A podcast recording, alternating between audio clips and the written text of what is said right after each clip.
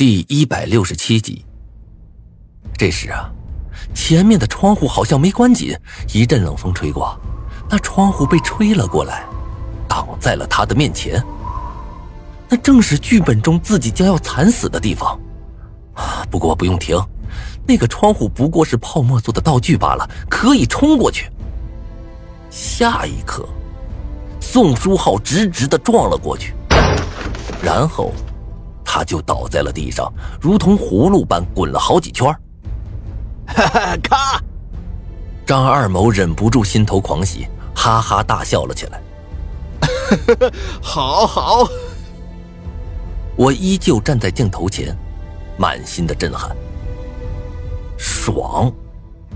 这是我看完宋书浩表演后心里唯一的念头。这家伙真的很厉害，他的表情完全不像是在演。去把他叫起来。嗯，我心情复杂的走到张二谋的身后，心情有些低落。哎，起来吧，宋书浩，这段通过了。张二谋的心情显然很不错，言语中也带了几分亲切。然而倒在地上的宋书浩却依旧没有起身的意思，一滩血迹从他的头上慢慢渗了出来。哎呀，这家伙八成是入戏太深了。张二谋有些好笑的说了一句，蹲下身想要把他拉起来。然而宋书浩依旧没有起来，他的头倒是被翻了过来。下一刻，一个硕大的伤口便展现在了众人面前。刘一飞尖叫一声，直直的倒了下去。现场的人顿时乱作一团。我看着那个伤口，恐惧如同野草一般疯狂的滋生出来。在宋书浩的脸上，鼻子已经被撞塌下了，右脸处被削了一层皮，粉嫩的肉混着赤色的铁锈裸露在外，耳朵处也是血肉模糊。更要命的是。这家伙的脑门处塌了下去，有白色的、红色的东西流了出来。我望着这一幕，胃里一阵翻江倒海，终于忍不住的“哇”的一声吐了出来。一旁的张二谋面色铁青，双目赤红，如同要吃人的野兽一般。道具组的人都给我滚过来！在张二毛的怒吼下，很快。一个矮胖子便走了过来，身后还带着一群工作人员。看着张二毛铁青的脸，那胖子惶恐的走到窗户前一摸，脸色顿时白的吓人。胖子哭丧着脸，脸上满是虚汗。张导，这不关我的事儿啊！我这窗户明明之前检查过的，是用泡沫做的呀。张二毛走到窗户前，摸了摸，怒声道。你这个猪头猪脑的家伙，你你家的泡沫跟铁一样硬啊！我走上前去一摸，金属独有的冰凉感瞬间传到了我的手上。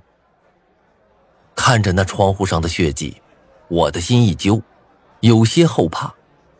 按照那个速度撞上去，想想都疼。胖子急得眼泪都快掉出来了。他走到窗户和墙之间的插口处摸了摸，脸色顿时变了。呃，不对，这窗户的确是被拆下来过，是有人趁着我们不注意的时候，又把真的窗户换上了。你们看看，这上面的润滑剂还没干呢。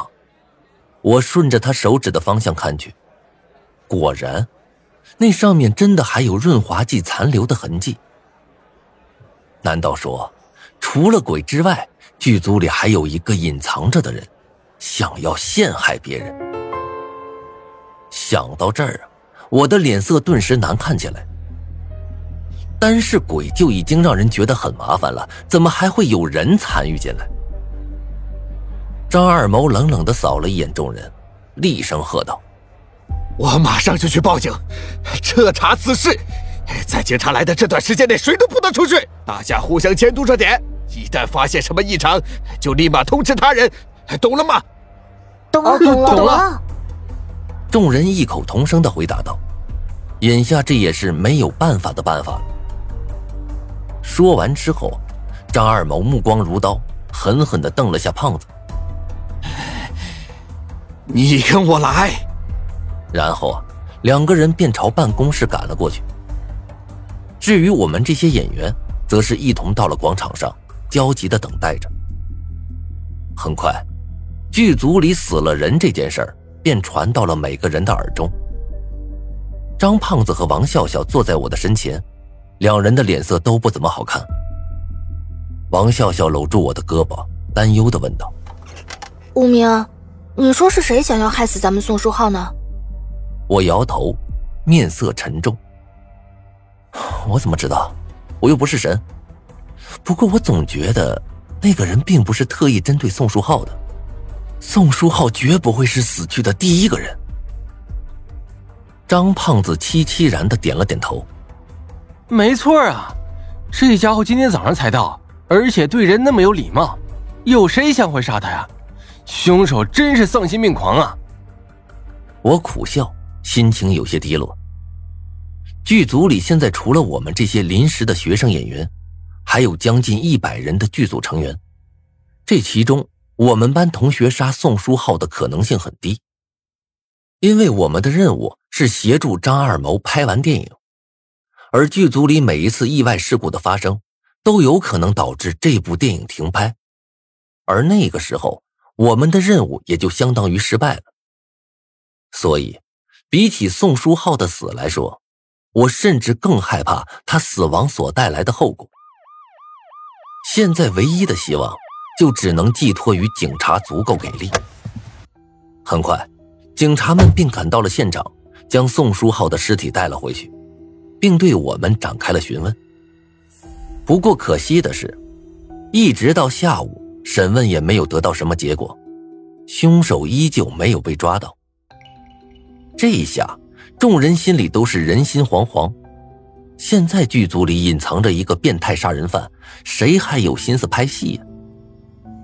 这种情况下，很多人都兴起了停止拍摄的念头，纷纷向张导求情。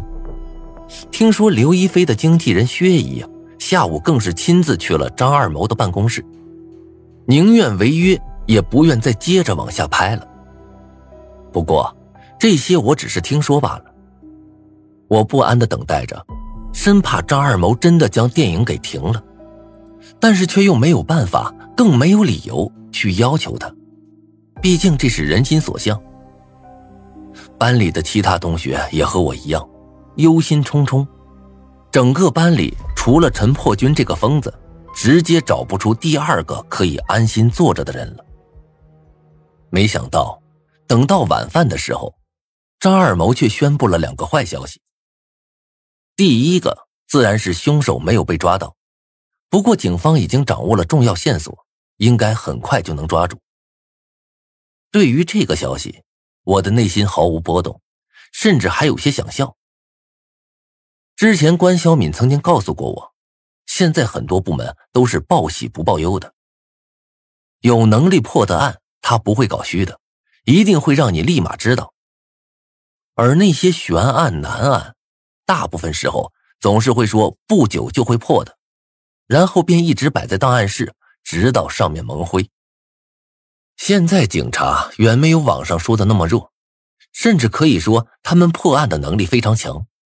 一般的杀人案不出一个月必破。张二谋这么说，无疑给很多人注入了一针强心剂，可是却唯独对我没有效果。没别的。因为这次来的警察中也包括关小敏，他亲口告诉我，这次的凶手反侦查意识很强，作案手段也是异常的干净利落，根本就没有留下多少有价值的线索。想破案很难。张二谋之所以会这么告诉大家，只不过是想稳住人心罢了。第二个消息就是，电影的拍摄不会终止。而是继续下去。按理来说，这几乎是一个不可能的命令，因为剧组里死人这件事的的确确是发生了，大家的心里也确实很害怕。但是剧组里的技术人员偏偏是老谋子的嫡系，是他一把手带起来的。而至于演员，我们班的人自然是不会退出的，毕竟任务在那儿摆着呢。现在走与送死无异。外来的演员倒是有几个走的，不过问题不大，不影响拍摄。刘一飞经过一番思索后，竟然留了下来。所以啊，本来应该崩盘的电影，竟然硬生生的被保存了下来。虽说如此，现在人心也有些不稳。剧组是因为有老谋子的威信压着，而我们是被死亡威胁逼着，所以大家的状态都不怎么好。无奈之下，张二谋只好给全体成员放了一天假，让我们出去放松下心情。